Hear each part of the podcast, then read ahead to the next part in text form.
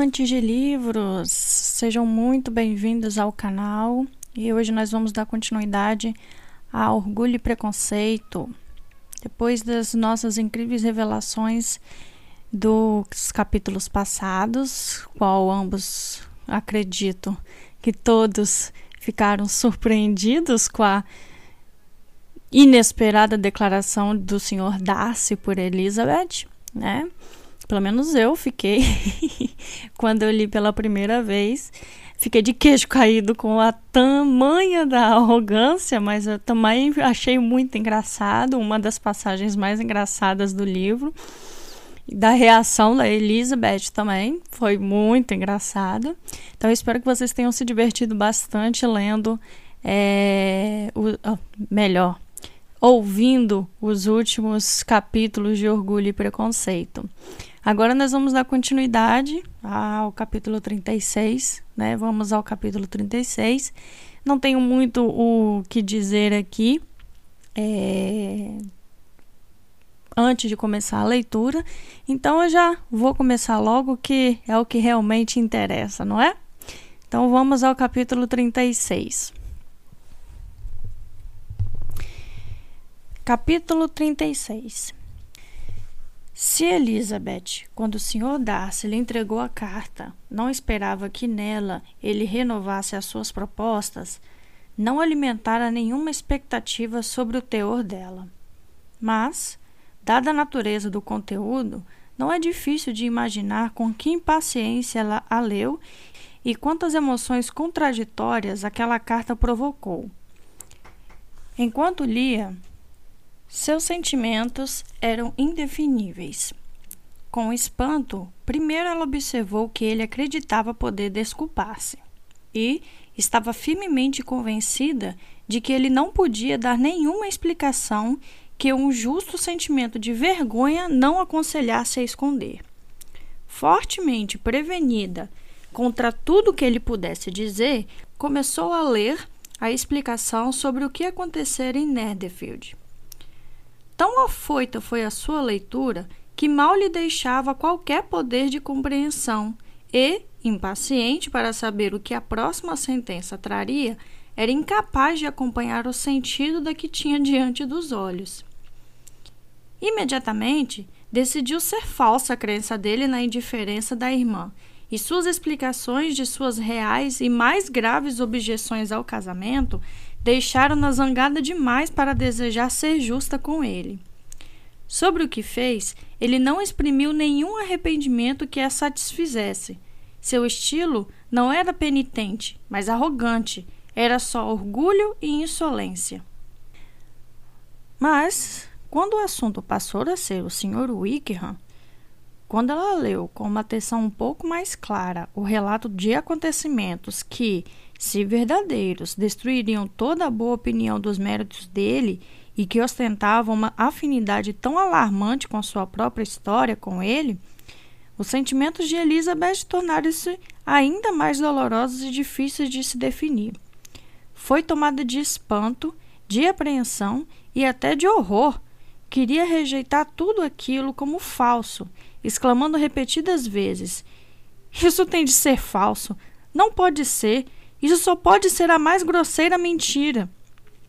E, quando acabou de ler a carta inteira, embora sem compreender quase nada das últimas duas páginas, se apressou em guardá-la, decidida a não mais lhe dar atenção, a nunca mais olhar para ela. Nesse estado de espírito perturbado, com pensamentos que em nada se detinham, ela seguiu seu caminho, mas não conseguiu.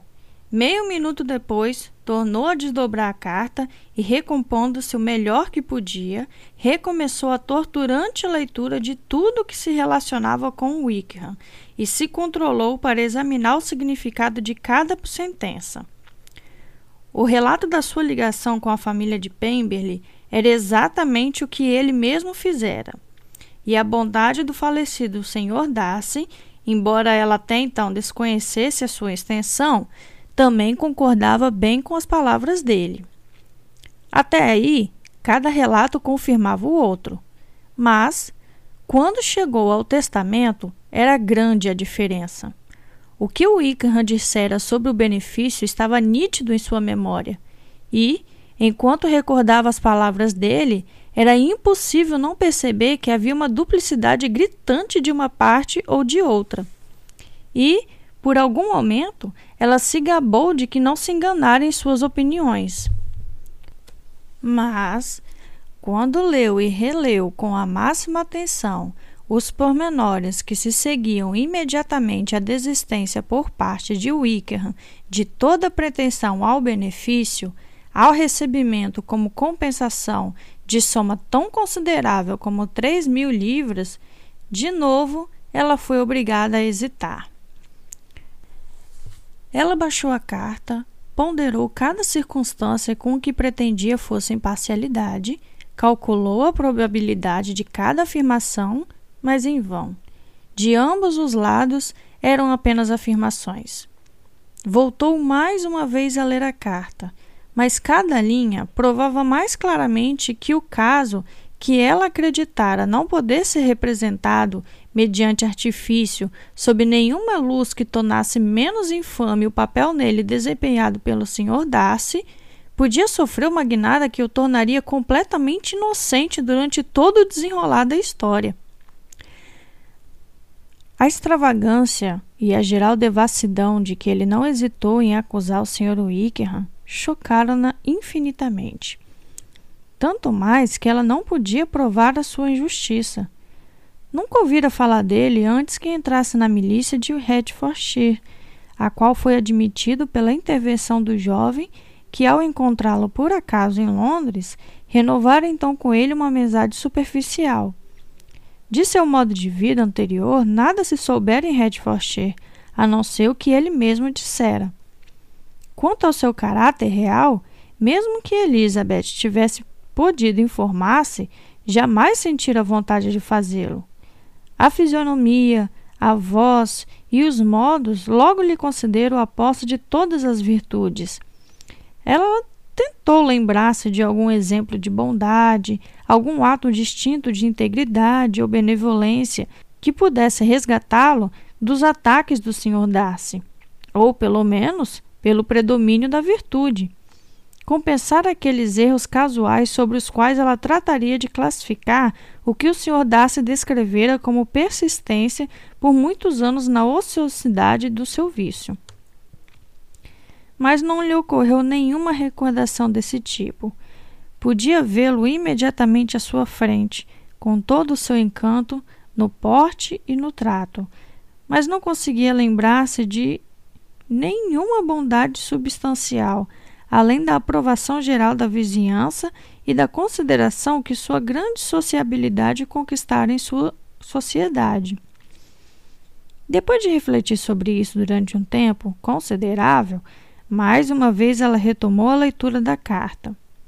Mas, infelizmente, a história que se seguiu sobre os planos com relação à senhorita Darcy recebeu certa confirmação do que se passara entre o coronel Fitzwilliam e ela na manhã do dia anterior.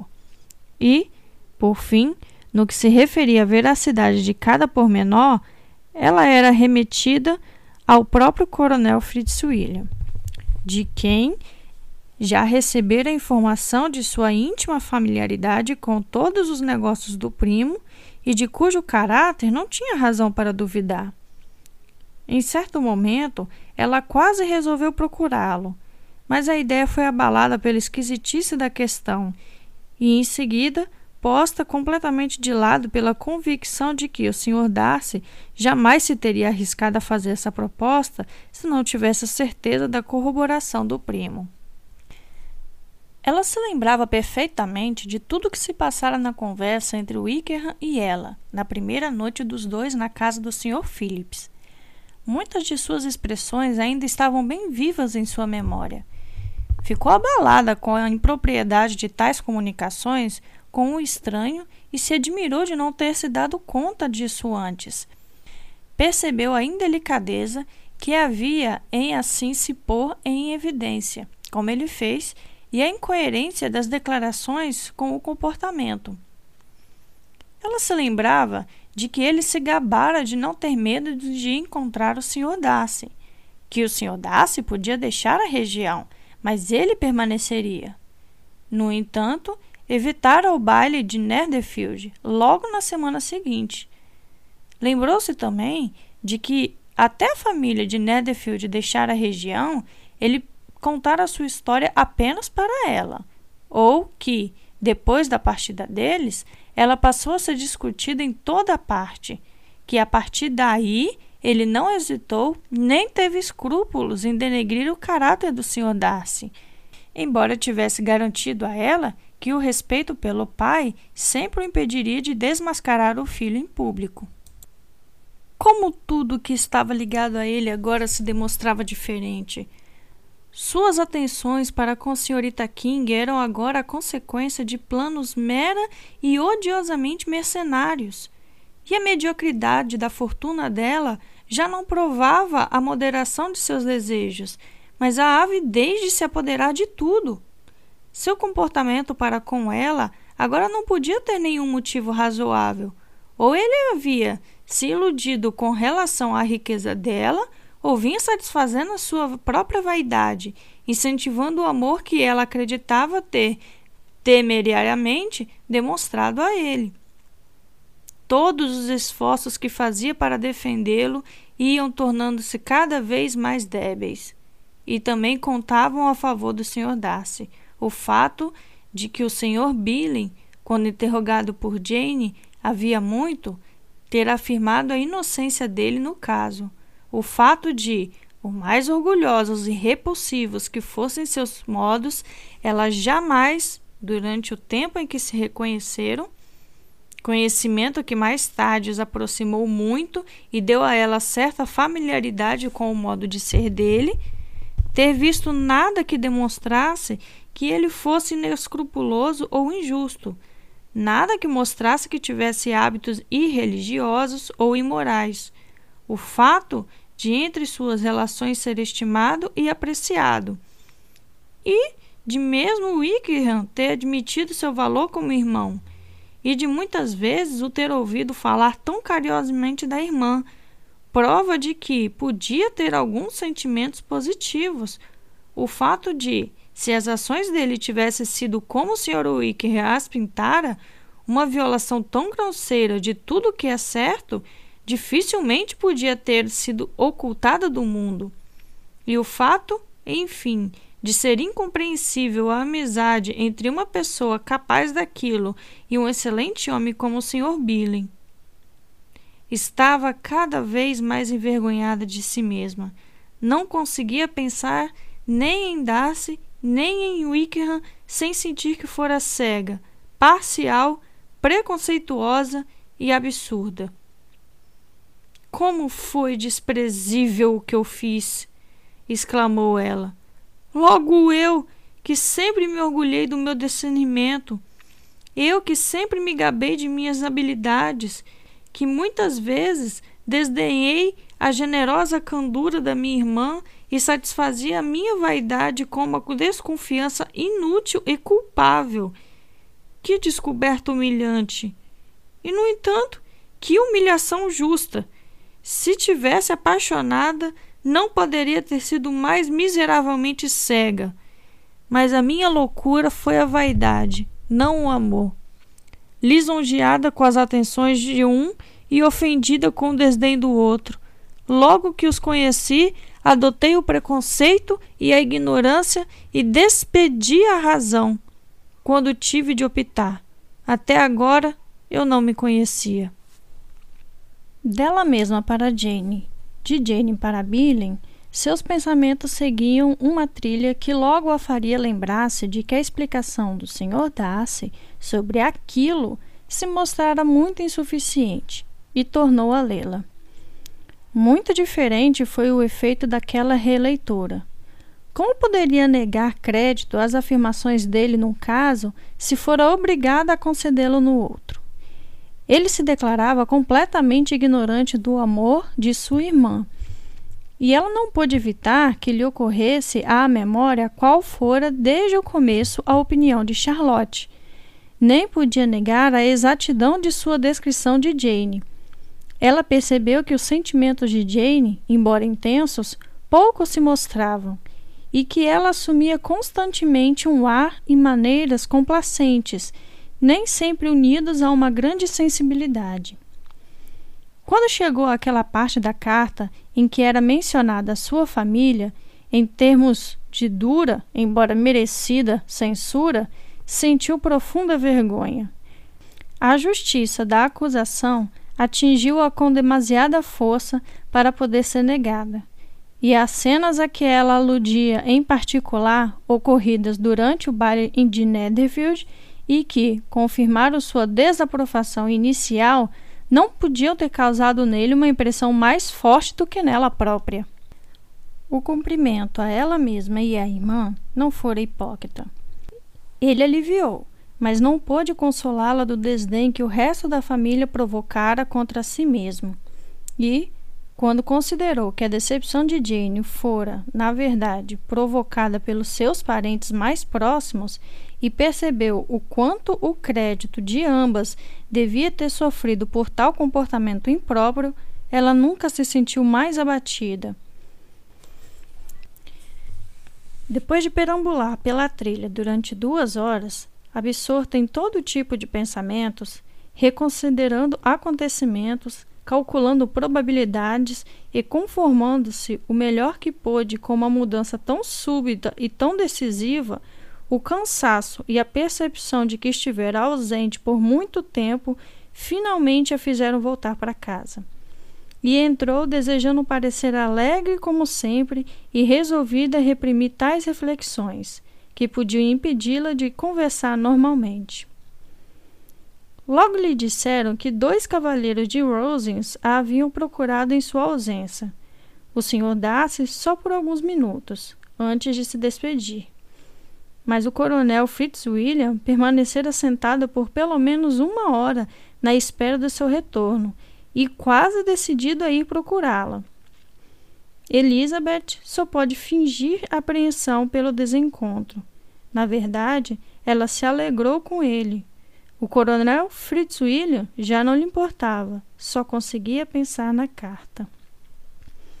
Fim do capítulo 36.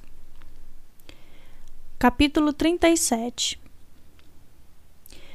Os dois cavalheiros partiram de Rosings na manhã seguinte e tendo o Sr. Collins ficado à espera dele junto aos portões para lhes dar as despedidas, pôde levar para casa a agradável notícia de que eles pareciam em muito boa forma e com bom humor possível depois da cena melancólica que devia ter acontecido em Rosings. Apressou-se então a ir a Rosings para reconfortar Lady Catherine e sua filha e trouxe à sua volta, com grande satisfação, uma mensagem de Sua Senhoria, comunicando que se sentia tão desanimada que convidava todos eles para jantar consigo. Elizabeth não podia ver Lady Catherine sem lembrar de que, se estivesse querido, poderia, a essa altura, ter sido apresentada a ela como uma futura sobrinha. Nem podia pensar sem sorrir qual teria sido a indignação de Sua Senhoria? Que teria dito? Como teria se comportado? Eram perguntas que a divertiam. O primeiro assunto foi a redução do número de moradores de Rosings. Garanto a vocês que isso me deixou consternada, disse Lady Catherine. Creio que ninguém sente mais saudade dos entes queridos do que eu, mas eu sou especialmente apegada a esses jovens e sei que são igualmente apegados a mim. Estavam infinitamente tristes por partir, mas é sempre assim. O meu querido coronel conseguiu conter-se razoavelmente até o último momento, mas Darcy pareceu sofrer mais intensamente. Mas, creio eu, do que no ano passado. O seu apego a Rosen certamente aumentou. O Sr. Collins fez aqui uma alusão elogiosa que fez a mãe e a filha sorrirem delicadamente. Depois de jantar, Lady Catherine observou que a senhorita Bennet parecia desanimada e de imediato explicou o caso para si mesma, imaginando que também ela não quisesse voltar para casa tão cedo, e acrescentou: Mas se for essa a razão, Você deve escrever a sua mãe e pedir-lhe para permanecer um pouco mais. A senhora Collins ficará muito feliz com a sua companhia, tenho certeza. Estou muito agradecida a Vossa Senhoria pelo gentil convite, tornou Elizabeth, mas não será em meu poder aceitá-lo. Devo estar em Londres sábado que vem. Mas por que diabos você vai ficar aqui só seis semanas? Eu esperava que permanecesse por dois meses. Disse isso a senhora Collins antes de você chegar. Não pode haver motivos para você partir tão cedo. A senhora Bennet com certeza pode dispensá-la mais duas semanas. Mas meu pai não pode. Ele me escreveu a semana passada para que eu me apressasse a voltar. Ah, horas! Se a sua mãe pode, é claro que seu pai também pode dispensar você. Um pai nunca dá muita importância à filha. E se vocês ficarem mais um mês inteiro, posso levar uma de vocês até Londres, pois vou passar uma semana lá, no começo de junho. E, como Daisy não se opõe a usar o banco do condutor na cabeça, haverá muito espaço para uma de vocês. E de fato, se fizer frio, eu não me oporei a levar vocês duas, pois nenhuma das duas é muito corpulenta. Vossa Senhoria é muito gentil, mas temos de seguir o nosso plano original. Lady Catherine pareceu resignada. Senhora Collins, você deve mandar uma criada com elas. Você sabe que não escondo o que penso e que não posso tolerar a ideia de duas mocinhas viajarem sozinhas numa diligência. É muito inconveniente. Você tem de arrumar um jeito de enviar alguém. Tem a maior repulsa do mundo por esse tipo de coisa. As mocinhas devem sempre ser corretamente protegidas e acompanhadas, segundo a sua condição social. Quando a minha sobrinha Georgina foi a Ramsgate no verão passado, fiz questão de que dois criados a acompanhassem. Sem isso, a senhorita Darcy, filha do Sr. Darcy de Pemberley e de Lady Anne, não poderiam aparecer de modo conveniente. Sou infinitamente atenta a esse tipo de coisa. Você deve mandar John com as moças, senhora Collins. Estou contente por ter me ocorrido dizer isso pois deixá-las partir sozinhas teria sido muito desapontador para você. Meu tio vai mandar um criado para nos buscar, Lady Catherine. Ah, seu tio. Ele tem um criado, não é? Fico feliz em saber que você tem alguém que se preocupe com essas coisas. Onde farão a troca de cavalos? Ah, em Bromley, é claro. Se mencionar o seu nome no sino, serão bem atendidas. Tinha Lady Catherine ainda muitas outras perguntas a fazer acerca da jornada, e como não respondeu ela mesma a todas, era necessário certa atenção, o que pareceu a Elizabeth algo bom para si mesma, pois, se não fosse isso, com a mente tão ocupada, poderia até esquecer onde estava. A reflexão deve ser reservada para as horas solitárias. Sempre que estava sozinha, entregava-se a ela com o maior dos alívios, e não se passou nem um dia sem uma caminhada solitária em que podia mergulhar em todas as delícias das lembranças desagradáveis. Já quase sabia de cor a carta do Sr. Darcy. Estudou cada sentença e seus sentimentos para com o autor eram por vezes violentamente contrastantes. Quando se lembrava do estilo do seu trato, ainda ficava indignadíssima, mas, quando considerava como ela o condenara e repreendera injustamente, a raiva se voltava contra ela mesma. E seu decepcionado amor tornava-se objeto de compaixão. Sua afeição provocava gratidão, seu caráter como um todo, respeito, mas não conseguia prová-lo, nem podia por um instante sequer lamentar a sua recusa ou sentir o menor desejo de tornar-se a vê-lo. Em seu próprio comportamento passado, ela encontrava uma fonte de vergonha e de pesar, e nos lamentáveis defeitos da família, um motivo de ainda maior amargor. Era um caso perdido. O pai, contente em rir delas, nunca se imporia para refrear a irrequieta frivolidade de suas irmãs menores. E sua mãe, ela própria com maneiras tão condenáveis, era completamente insensível ao problema. Muitas vezes, Elizabeth se unia a Jane na tentativa de combater a imprudência de Catherine e Lydia. Mas, enquanto encontravam refúgio na indulgência da mãe, que possibilidade de progresso havia? Catherine, de caráter fraco e irritável e inteiramente sob a influência de Lídia, sempre se rebelara contra os conselhos delas, e Lídia, teimosa e desleixada, mal as escutava. Eram ignorantes, preguiçosas e fúteis. Enquanto houvesse um oficial em Meryton, elas flertariam com ele. E, enquanto Meryton estivesse à distância de uma caminhada de Longbourn, iriam eternamente até lá. A preocupação com Jane era outro de seus pensamentos predominantes, e a explicação do Sr. Darcy ao devolver a Billing toda a boa opinião que tinha sobre ele acentuou a consciência de que Jane o perdera. O amor dele revelou-se sincero e seu comportamento inocente de qualquer culpa, a menos que quisesse censurá-lo pela implícita confiança no amigo. Como era melancólico, então, o pensamento de que Jane perdera uma situação tão desejável em todos os aspectos, tão vantajosa que prometia tanta felicidade pela insensatez e falta de decoro de sua própria família.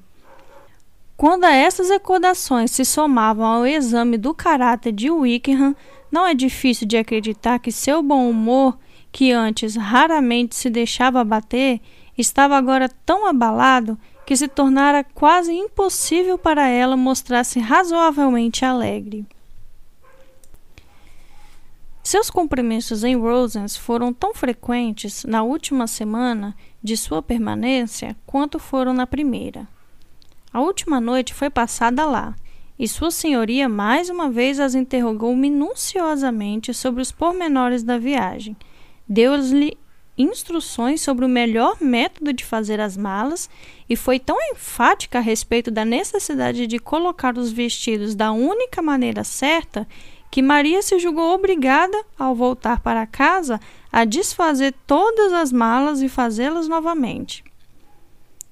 Quando partiram, Lady Catherine, com grande condescendência, desejou-lhes uma boa viagem e convidou-as a virem a Hunsford de novo no ano seguinte. E a senhorita de Bourne chegou a fazer uma reverência e a estender a mão para as duas. Fim do capítulo 37. Capítulo 38 No sábado de manhã, Elizabeth e o Sr. Collins se encontraram para o café da manhã, alguns minutos antes que os outros aparecessem, e ele aproveitou a oportunidade para lhe fazer as cortesias de despedida que considerava indispensavelmente necessárias. Não sei, senhorita Elizabeth, disse ele, se a senhora Collins já lhes expressou a percepção de sua bondade em vir visitar-nos. Estou, todavia, certíssimo de que a senhorita não deixará a casa sem receber os agradecimentos dela por isso. O favor de sua companhia foi muito apreciado, garanto-lhe. Sabemos quão pouco há em nossa modesta morada que possa atrair alguém. Nossa maneira simples de viver nossos aposentos diminutos e os poucos domésticos e as poucas pessoas que frequentamos devem fazer de Hunsford um lugar extremamente aborrecido para uma jovem dama como a senhorita. Mas espero que nos creia gratos pela condescendência a que fizemos tudo o que estava em nosso alcance para impedir que passasse o tempo de modo desagradável. Elizabeth foi efusiva em seus agradecimentos e votos de felicidade. Passara seis semanas muito agradáveis e o prazer de estar com Charlotte e as gentis atenções que recebera faziam a ela se sentisse no dever de agradecer. O Sr. Collins ficou muito satisfeito e, com a mais risonha solenidade, respondeu: Proporciona-me imenso prazer ouvir que a senhorita passou seu tempo não desagradavelmente. De certo, demos o melhor de nós. E, tendo dito a imensurável boa sorte de poder apresentá-la a uma companhia muito superior e, graças a nossas relações com Rosens, de ter com frequência a possibilidade de diversificar o nosso humilde cenário doméstico, creio que podemos gabar-nos de que sua visita a Hunsford não foi completamente maçante. A nossa situação em relação à família de Lady Catherine é, de fato, o tipo de vantagem e extraordinária bênção de que podemos vangloriar-se. A senhorita viu o grau de intimidade que existia entre nós. A senhorita viu com que frequência somos convidados a visitá-las.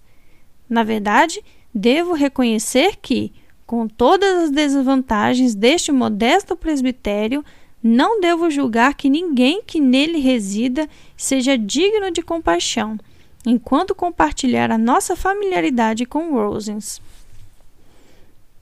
Para a elevação de seus sentimentos, as palavras eram insuficientes e foi obrigado a caminhar pela sala enquanto Elizabeth tentava unir a boa educação e a verdade em poucas e breves sentenças.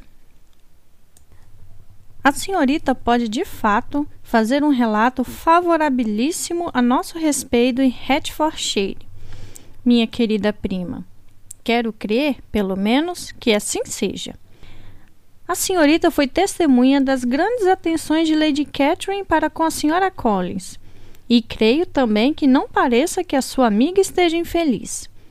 Mas, sobre esse ponto, será melhor calar.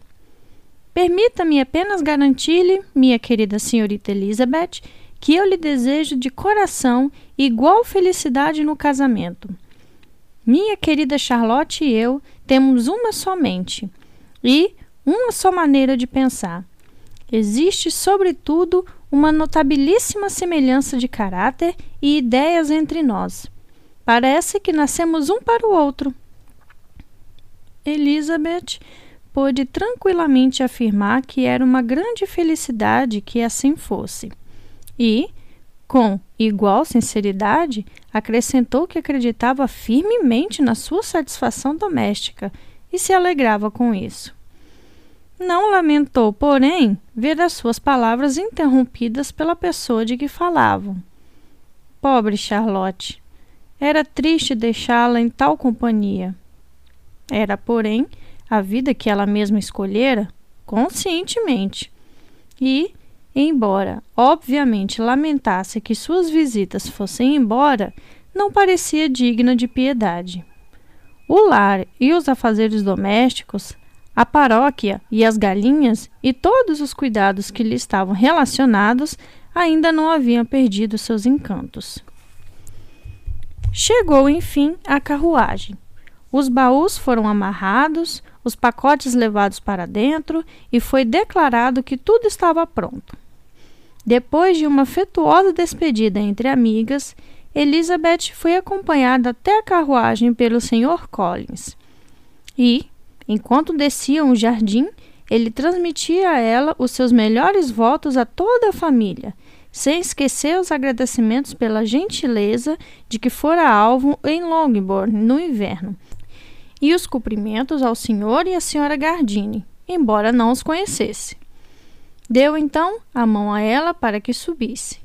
Maria a seguiu e a porta estava a ponto de se fechar quando de repente ele lembrou a elas, consternado, que se haviam esquecido de deixar uma mensagem para as damas de Rosens.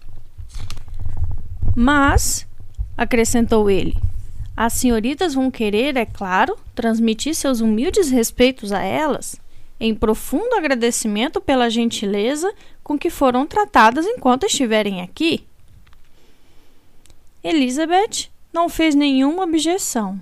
A porta pôde então ser fechada e a carruagem partiu. Meu Deus! exclamou Maria depois de alguns minutos de silêncio. Parece que chegamos aqui há um ou dois dias, mas quantas coisas aconteceram? Muitas mesmo, disse sua companheira com um suspiro. Jantamos nove vezes em Rosens, além de tomarmos chá duas vezes. Quanta coisa eu vou ter para contar! Elizabeth acrescentou com seus botões. E quantas eu vou ter que esconder? A jornada transcorreu sem muitas conversas e sem muito incidente. E, quatro horas depois de deixarem Hunsford, chegaram à casa do Sr. Gardini, onde deviam permanecer alguns dias. Jane parecia bem, e Elizabeth teve pouca oportunidade de examinar seu estado de espírito, em meio aos vários compromissos que a gentileza do tio lhes havia reservado. Mas Jane voltaria para casa com ela, e em Longbourn sua irmã teria tempo suficiente para observá-la. No entanto, não foi sem esforço que ela teve de se conter até Longbourn para contar à sua irmã a proposta do Sr. Darcy. Saber que tinha o poder de revelar algo que deixaria Jane completamente pasma e deveria, ao mesmo tempo, satisfazer toda a vaidade que a razão ainda não pudera retirar-lhe, fazia da franqueza uma tentação que nada poderia vencer, senão o estado da indecisão em que permaneceu sobre o que deveria revelar e o que não deveria, e o temor de, se tocasse no assunto, escapar-lhe algo sobre o Sr. Billing, que só poderia agravar o sofrimento da irmã. Fim do capítulo 38